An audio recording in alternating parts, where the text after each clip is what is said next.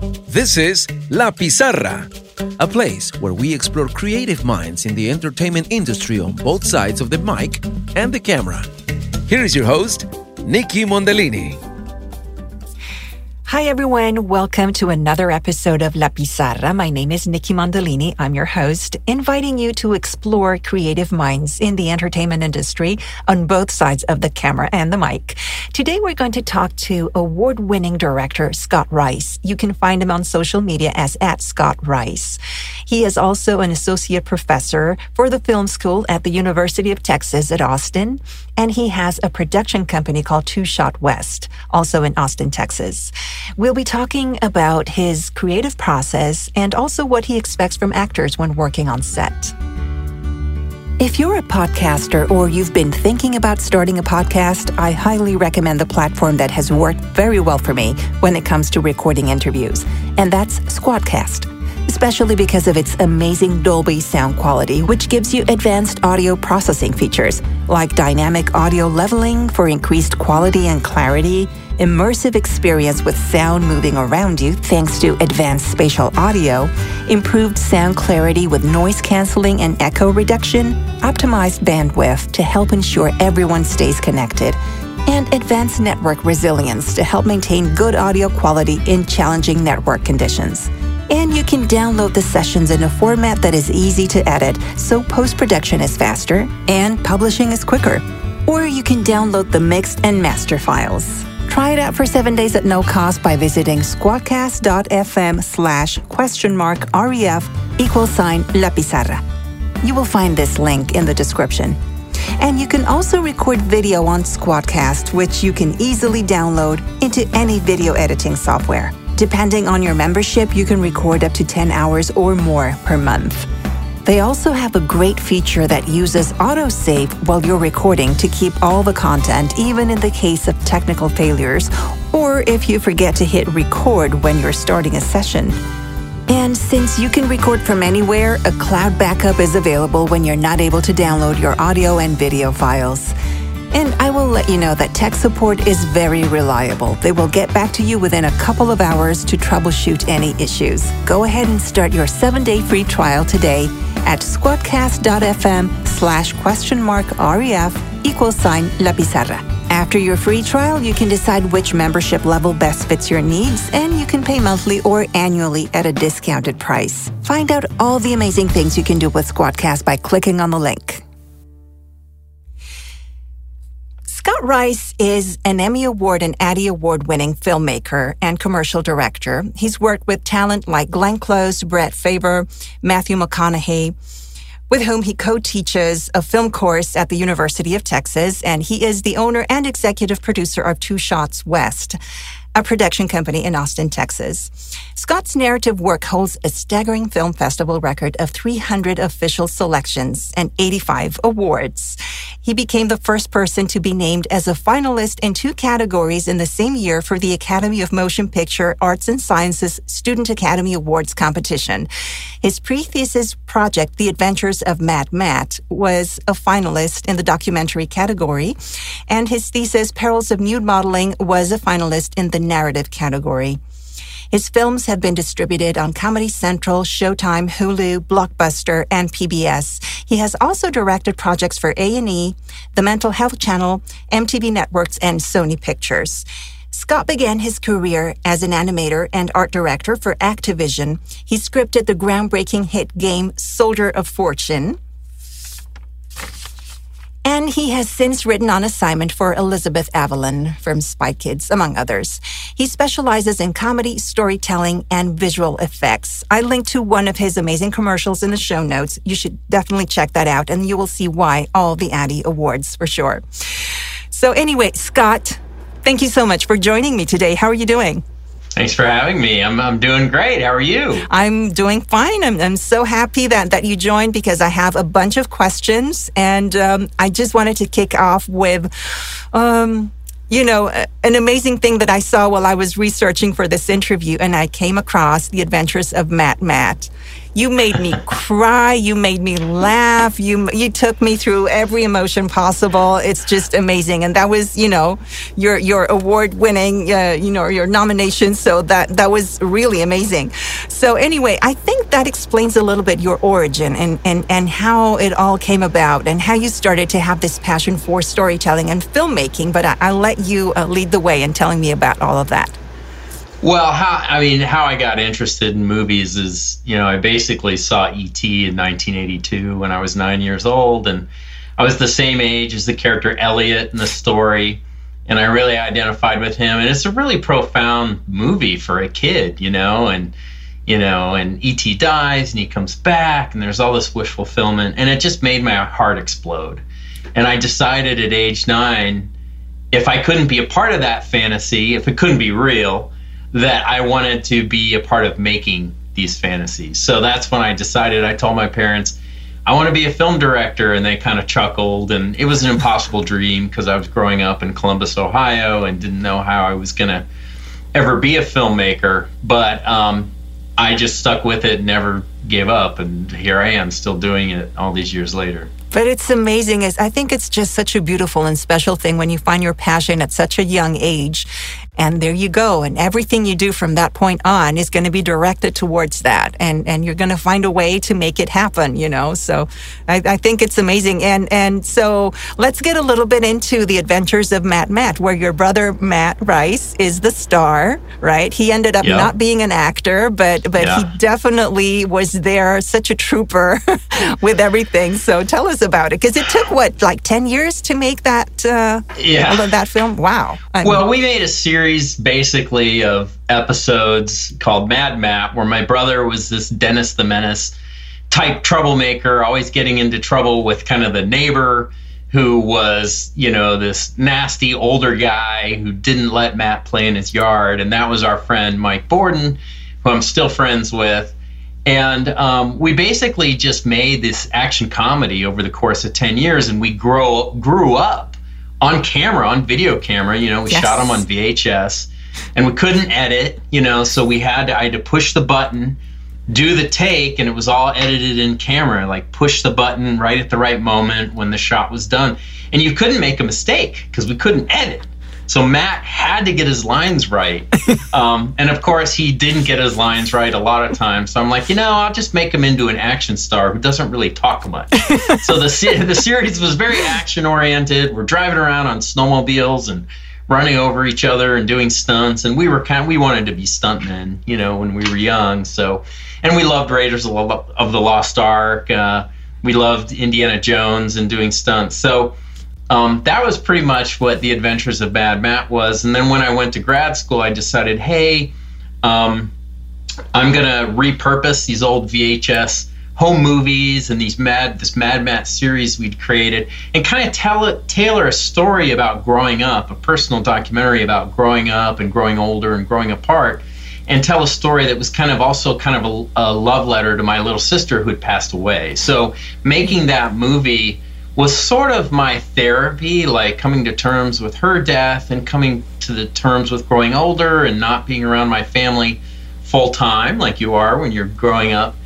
And that was uh, that was that film, and, and that was also one of the movies that really made me interested in doing documentaries as well. So I do narrative and docs. So. And documentaries, yes. I mean, it's it's definitely a very touching and very moving documentary. And uh, so anyone who wants to watch it, they can go on your Vimeo account, right, and and see that. Yeah. And I'll also link to that in the show notes. Uh, so anyway, let's um, let's talk about how you are i mean you're known as an actor's director you know so what are some of the things that that you expect from actors or that makes a great actor director relationship well, I, th- I think the biggest thing that makes a director an actor's director is an as a director who's really interested in actors and interested in the craft of acting. You know, some directors are a little more technical. They really don't want to think too hard about what the actors are going through, and it's really about empathy. It's really about empathizing with actors and the craft of acting. And, and acting is terribly hard, and I think a lot of people take that for granted. So to be an actor's director, you have to take acting classes, you have to read books about acting and directing actors. Here's a really good one I have here. It's called it's called um, Directing Actors by Judith Weston. I really recommend it. Hmm. Um, if you wanna if you wanna sort of understand the craft of acting, and um, you know if you've done your homework, if you've taken some acting classes, and you've kind of like been in the spotlight, like you're doing a scene in class, and the spotlight turns on on you, and you got to act, and you have all these people looking at you. You you really feel how incredibly hard it is. Just something so simple like remembering your lines. Mm-hmm. I mean, it is so hard and it's so hard to be in the moment. So if if you've if you've done your homework um, in that regard, I think you're an actor's director because you'll just immediately be empathetic toward the actors and you'll kind of understand their needs. Um, and the actors just pick up on that. They they can kind of tell when you're given the right kind of like a play when they give when you give them a playable direction you know what a playable direction is they're like oh this director's done their homework. Cool. And then they they respect you and um, it just it makes and you're able to get better performances basically. Of course, yeah. That that's it's so nice that that you put it that way because as actors we're we're taught to just do whatever we're expected from the you know to do from the director and whatever they say we just have to respond and we just have to do what, what they ask for. But so many times that communication is not very open. And sometimes there's a lot of factors that go into it. Sometimes directors have a lot of pressure from producers. And so there's a lot of elements that, that can really hinder that communication. So, yeah. You know. Well, another thing I'll add real quick is in terms of the actor director relationship, is if the director can really be a pillar of stability for the actors, that helps so much because the director is getting a lot of there's a lot of pressure from the producers, from the studio, from the ad agency, whatever you're making.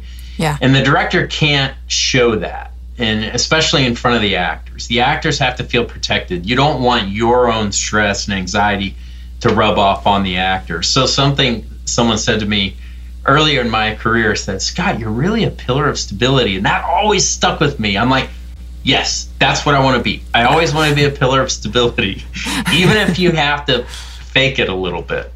Um, because it's important. It doesn't mean that you you're not authentic on set. You're not authentic with your crew, but you really have to stay focused and not let those anxieties show.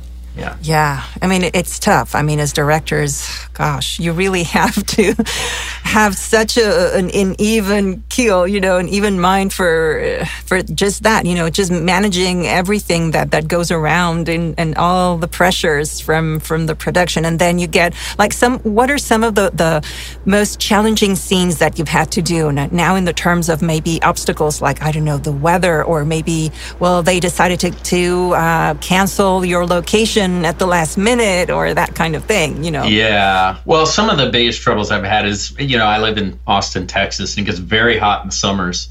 So when we're shooting outside in the heat, that is tough. I am from the Midwest. I'm better with cold. I'm not great with heat. So that's tough. It's, it's hard to concentrate uh, under yeah. when physical conditions get difficult. Um, it's hard when, yes, something goes wrong. You lose a location or you lose an actor you know, I've had an act, you know, COVID times, I've had a couple actors, I've lost them because they've tested positive and we'd have to switch out last second. Oh. And you really have to kind of, you have to really be light on your feet. Um, scenes that involve anything sensitive like crying, emotion are always difficult. It's, it's, it's very important, I think, to protect the actors from the distractions of what's going on with the set and the crew and stuff so they can be in the moment so I try very hard to kind of keep them focused. And then any any scenes involving nudity are, are tough, you know, because you close the set. Again, you want to very much protect the actor. Um, so th- those I'd say are the toughest challenges uh, for me that I've run into. Oh my gosh, for sure. Funny enough, kids and animals, I have not had any trouble with kids and animals, and I work with both a lot. So I see, that was lucky. that was going to be my next question because you just did the short film My Monster, and yeah. uh, and that's uh, I saw the trailer. Of that's such a touching movie, such nice uh, scenes, and and and uh, you know the, the, images with the kids. So how was it? You know, working with kids. Well, I, I work with kids a, a lot. I'm kind of known as someone who works well with children. I've done a lot of commercials also with children, and um, you know, working with kids, it's all about the casting. You just have to cast it right. If you you can't go, well, I love the look of that child, but they seem unable to focus, but I'm going to cast them anyway. No, no, no. Mm-hmm. That's bad. You really have to just ha- cast the child who can do the performance and who's trained enough and who's um, determined enough and disciplined enough to really get on set and be in the moment. And, and kids, uh, if you cast it right, kids are great actors because they're so, they're so great at make believe. So the kids yeah. are the best actors. So I love working with kids. And with animals, it's also with casting. You just got to find the right trainer. You got to be real specific about what your need is, what you need the animal to do. You make sure they're trained for it. You schedule it at the right time in the day for that to work. Maybe you cast two animals in case the first one doesn't work out. We sometimes do that with children as well, like six years old and under. Sometimes you get twins. Twins. so yes. one drops out, the other one's good to go. Yep. Yep. Um, and it, and it's really about, it's really about planning and casting right. And if if you do it right, you'll be good. Yeah, for sure.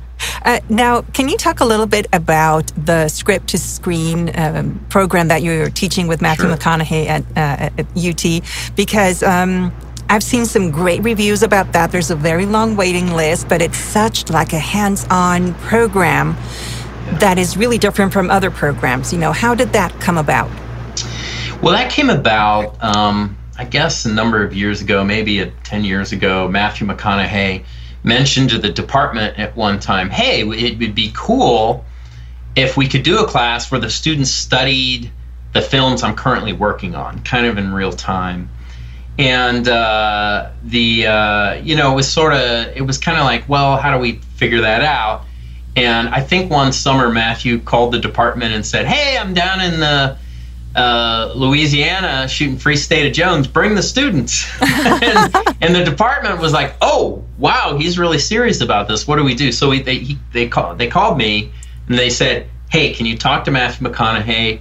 Get his ideas and basically structure a class out of what he had in mind. So I spent an hour on the phone with him, and he really thought about it. He thought it all out and he had this idea for this class, and I took all these notes, and um, I kind of developed a curriculum around his notes and how we could do it and make it real, and how we could grade the students and all that good stuff, projects we could give them, and that's how the class was born, and it's been around since 2015, and it's it's really been a joy to do. Wow, that's amazing. I mean, the, the students, uh, the testimonials that I've heard, I mean, everybody's just raving about it, that they're just so excited about this course. and there's also a foundation that gives scholarships for it, isn't it? Like a, yeah, the, the, the Longhorn Creators Foundation basically allocates funds to students um, who create final projects and want funding for them. So the students basically pitch their projects at the end of the semester.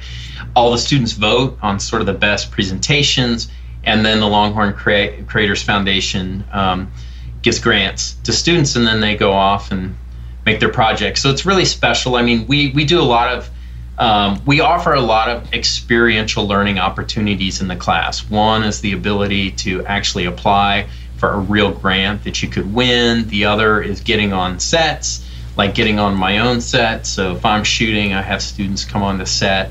And another is that we you know, we work on projects with Matthew McConaughey. Sometimes we go shoot um, behind the scenes on projects he's doing. Um, we cut class sizzle reels. Um, we have our own.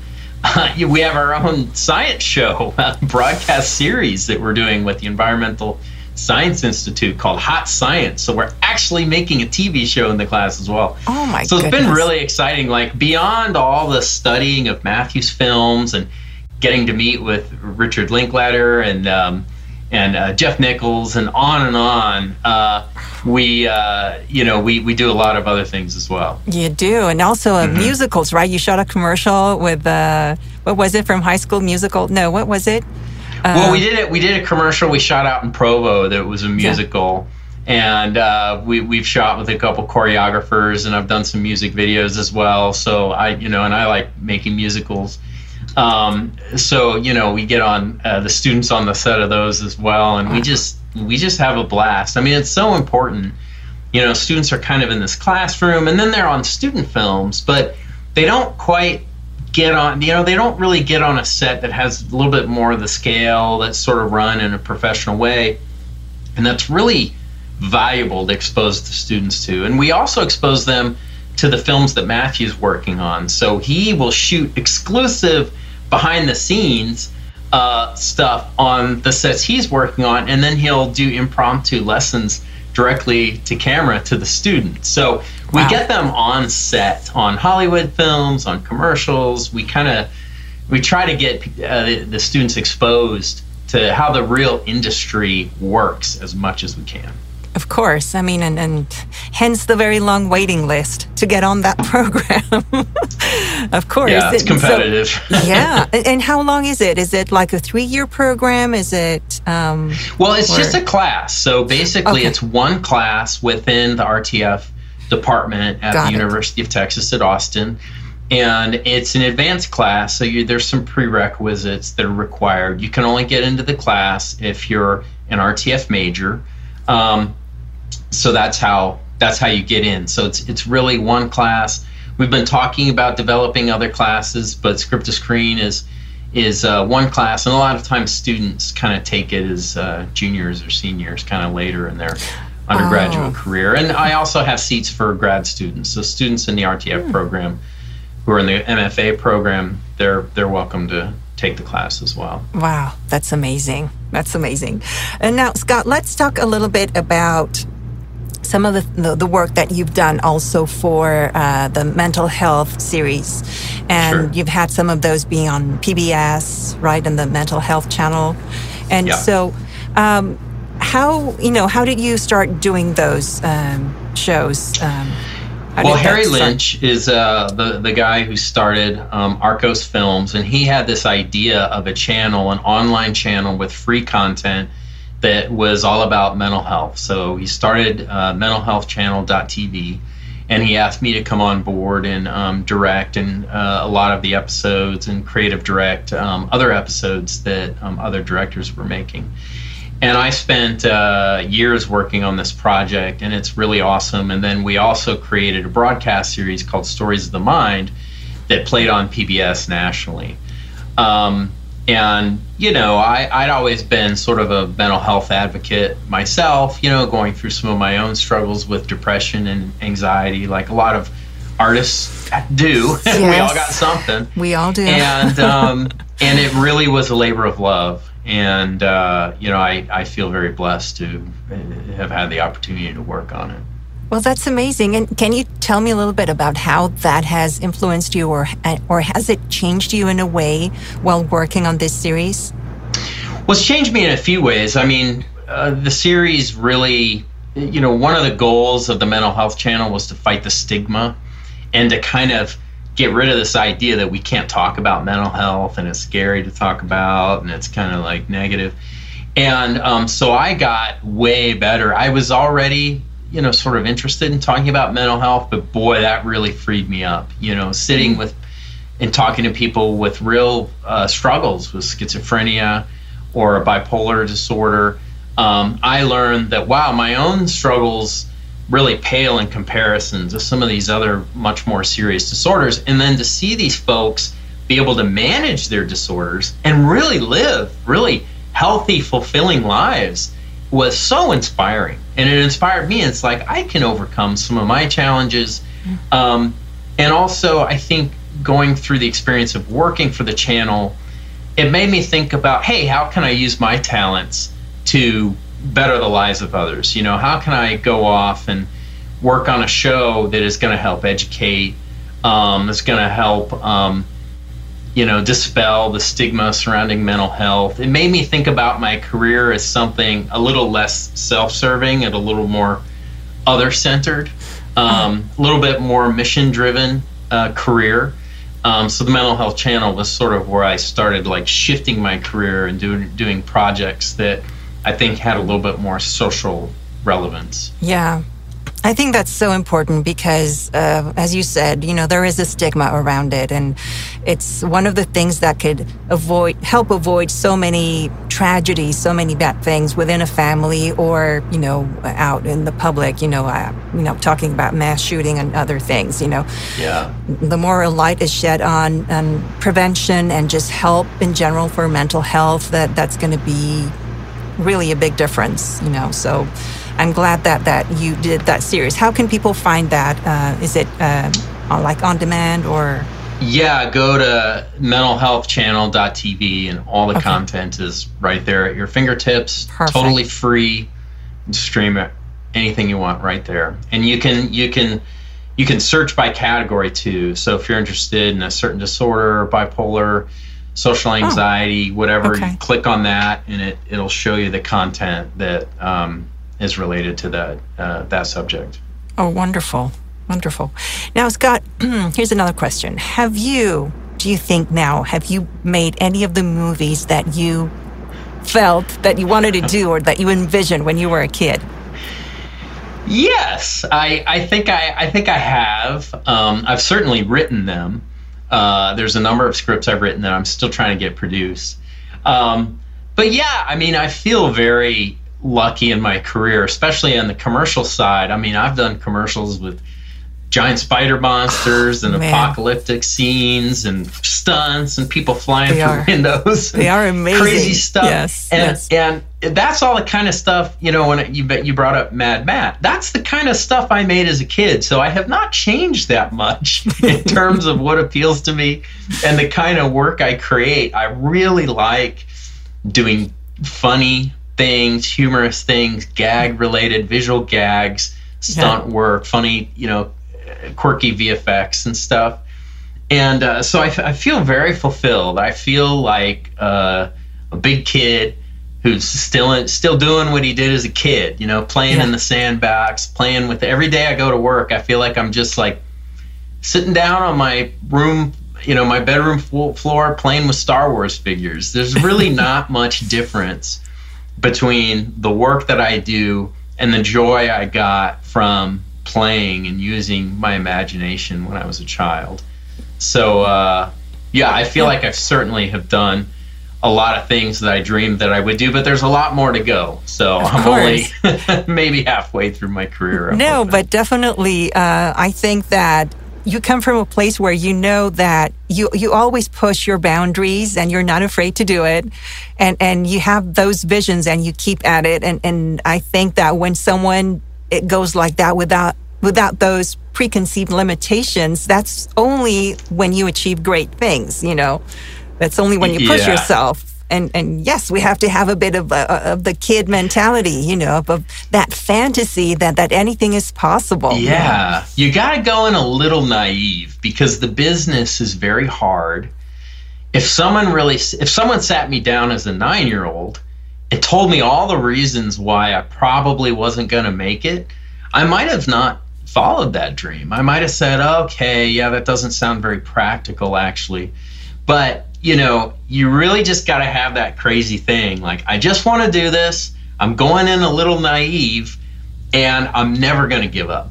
And so for me, I was lucky in that there was only one thing I ever wanted to do with my life. And I never had to kind of shift that. And because there was only th- one thing I ever wanted to do, I really couldn't imagine anything else. So it's kind of one of those things where you just like, I'm just going to keep chipping away at it no matter what. Yeah. And the thing is, if you have that tenacity, that stick to itiveness, uh-huh. it, uh, boy, that that's everything in this business because it takes yes. way longer than you think. I tell my students all the time. In fact, I talked to a student of mine, a former student of mine, graduated about 10 years ago and he's a little frustrated. He's not quite where he wants to be, but he's he's directing and he's getting paid to direct. And you know, you know, none of us are quite where we want to be. Um, but I, I, remind people that you shouldn't get discouraged when it, has been 10 years and you're not quite where you want to be. It's like, no, that's normal. You know, it takes mm-hmm. a lot of time. It takes more time than you think it will. And that's okay. As long as you're enjoying the journey that's okay. Exactly, exactly. So, would you say that that's one of the main things that you want students to uh, have that as a takeaway when you uh, when you t- you know work with them when when you teach them, like in general? I think I think that's a big one. I mean, another one is something that uh, McConaughey always says, which is there's more than one right answer. Mm. And I think students sometimes they really agonize about every dis- creative decision they make and because they think there's one perfect answer and that's that's actually not true there's there's more than one right answer mm-hmm. and it's more important that you just make a decision and move forward even if the decision turns out to be a mistake. Sometimes we get paralyzed with indecision and perfectionism is just the is the death of creativity. So it's more important to make something it's a little imperfect, you learn from it, you move on, you make your next thing. It's more important to stay busy and also work begets work. Mm-hmm. Even spec work. So even if someone's not paying you to make something, go make something because the universe is going to send someone to pay you to make the next thing. It's just weird how it works. And all the projects I've done on spec sort of turned into paid projects or led to the next job. So I would just encourage people to stop being so precious about their work, mm-hmm. make a decision. There's more than one right answer, and make the next thing, move on, and make the thing after. Yeah, I think that's amazing advice, definitely. Yeah. And is there someone that that you that inspired you or that you looked up to while growing up? You know, you had your mind made up and you talked about ET, but uh, yeah. would you say, you know, someone like that specific that you're like, oh yeah, I want to be like that person or or someone that talked to you and, and you know, just helped you along? Sure. Well, there, there's two people. One is Steven Spielberg was my idol so obviously E.T. So yeah. I always wanted to emulate his career. I like that he made really um, positive films, life affirming films, films that were could be he could make popcorn movies. Um, but underneath, there was always they were always about something, uh, mm-hmm. in particular things I could relate to, especially some of the sub themes of family running through his films. So, and I just love the artistry of what he did. So I kind of you know, he was kind of my idol. But then my grandfather, who I called Peepaw, who was a football coach. So he wasn't a film director, but he looked like a film director. He's always, you know, running around. He's like the general. He's got his clipboard. And his football team really admired him. He was really positive. He was really down to earth. He was very authentic. And he was beloved amongst his students and his players. So I kind of wanted to do that as a director, but then also as a teacher kind of be very authentic with my students, very authentic with my crew and the actors with whom I work with. And um, so he was kind of the other person who inspired me. I kind of try to channel him as is I think about him a lot um, as I, you know, decide how you know decide on the decisions I'm going to make and how I act around the crew and stuff like that. Yeah. Of course. Oh, that's so special to have that that um, person in your mind and, and, and knowing that they have played an important part in, in your decision and, and in the way you grow up and the way you look at things, you know? So Absolutely. that's, yeah, that's amazing. Um, so you have the script to screen class. You have two shot west you know you you do your your film work. How do you manage to do everything and still be so positive and not be overwhelmed with the amount of work that you do? Yeah well that's a great question. I mean i can always do better at that.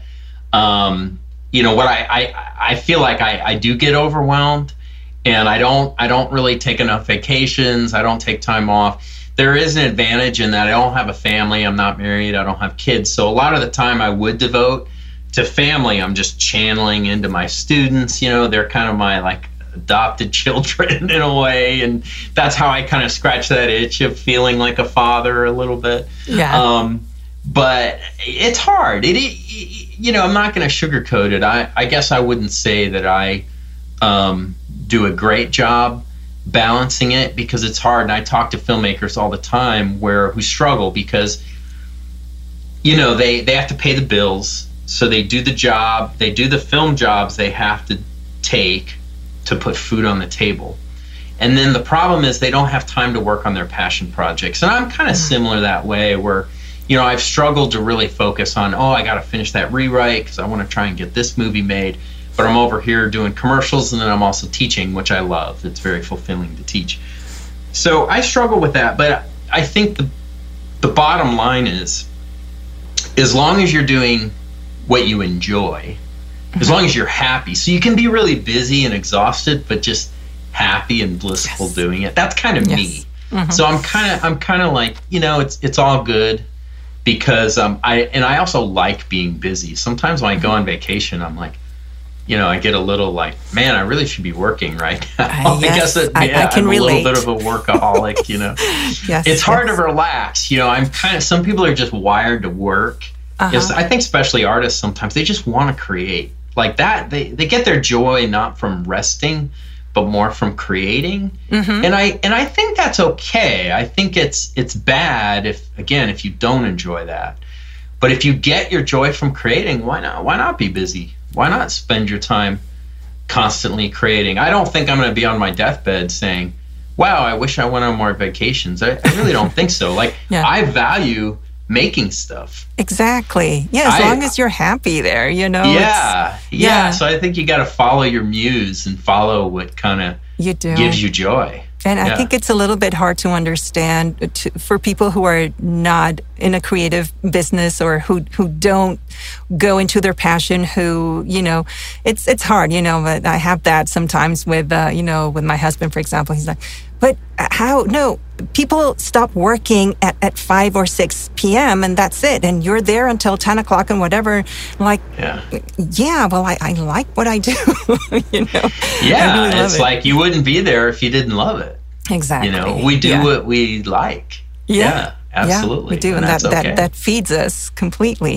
Yeah. Absolutely. So, what is uh, the next big project, or you know, something? Of course, you're you have several at the same time, but but one that that you are really going at right now that we might see soon.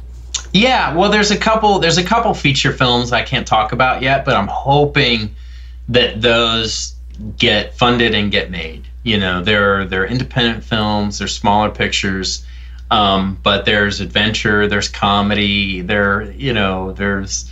Uh, you know, I like to make crowd pleasers. So my my goal is to get these movies made, and then continue doing the commercials and PSAs I've done, and some of the socially relevant projects like Hot Science, which is all about STEM education and getting kids excited about going into the sciences, um, and then continuing to teach. So. Um, but really, the next big thing is uh, the feature side of what I want to do, and I and, and features. I love I love movies. That they're my jam. Like I'm not I'm not you know I don't watch a ton of television. I really like old school making movies and uh, feature films. So that's um, I hope to have um, a feature coming out uh, in the next year and a half. So that's that's my goal. Well, definitely people should stay in touch with your social media to to follow you. I mentioned it uh, at the beginning, but I'm going to say it again. It's at Scott Rice Director on Instagram, and uh, so that's a way for you know because you, you keep updating that with with uh, commercials and the stuff that you're doing. So that's a good way to to be in touch and to learn about what you're doing. Scott, I'm going to thank you so much for giving me the time for this interview. Um, really, I appreciate it. You've uh, definitely uh, opened our minds into all of the things that you do, all the importance of, of just being there doing what you love. And uh, oh my gosh, you know, it's, um, it's really amazing to see all of that you've accomplished. And uh, stemming from from the adventures of, of Mad Matt, which I'm just going to say again, I mean everybody has to see that. It's just just a, a great uh, documentary, a great way to to see your beginnings and, and how you were really into it. Um, do, do your brother and sister still talk to you? Oh yeah, they do. Yeah, Okay. we're very we're very close actually. Yes, I was definitely the older the bossy older brother, but I've uh, chilled out a lot since then. Yes.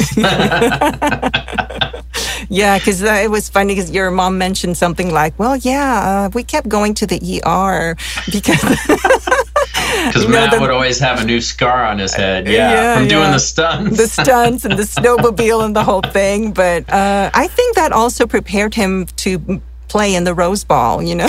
That's true. Yeah, he was a very successful football player. It gave him some grit for sure. yes, yes, definitely. That was a that's a good precursor for all of that.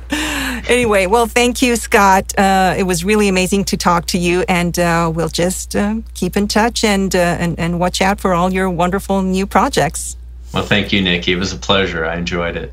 Thank you. Thanks for joining us on La Pizarra. Want to listen to more episodes? Visit lapizarrapodcast.com and download the app, where you'll be able to join the community and get access to exclusive material. Tune in next week for another interesting interview.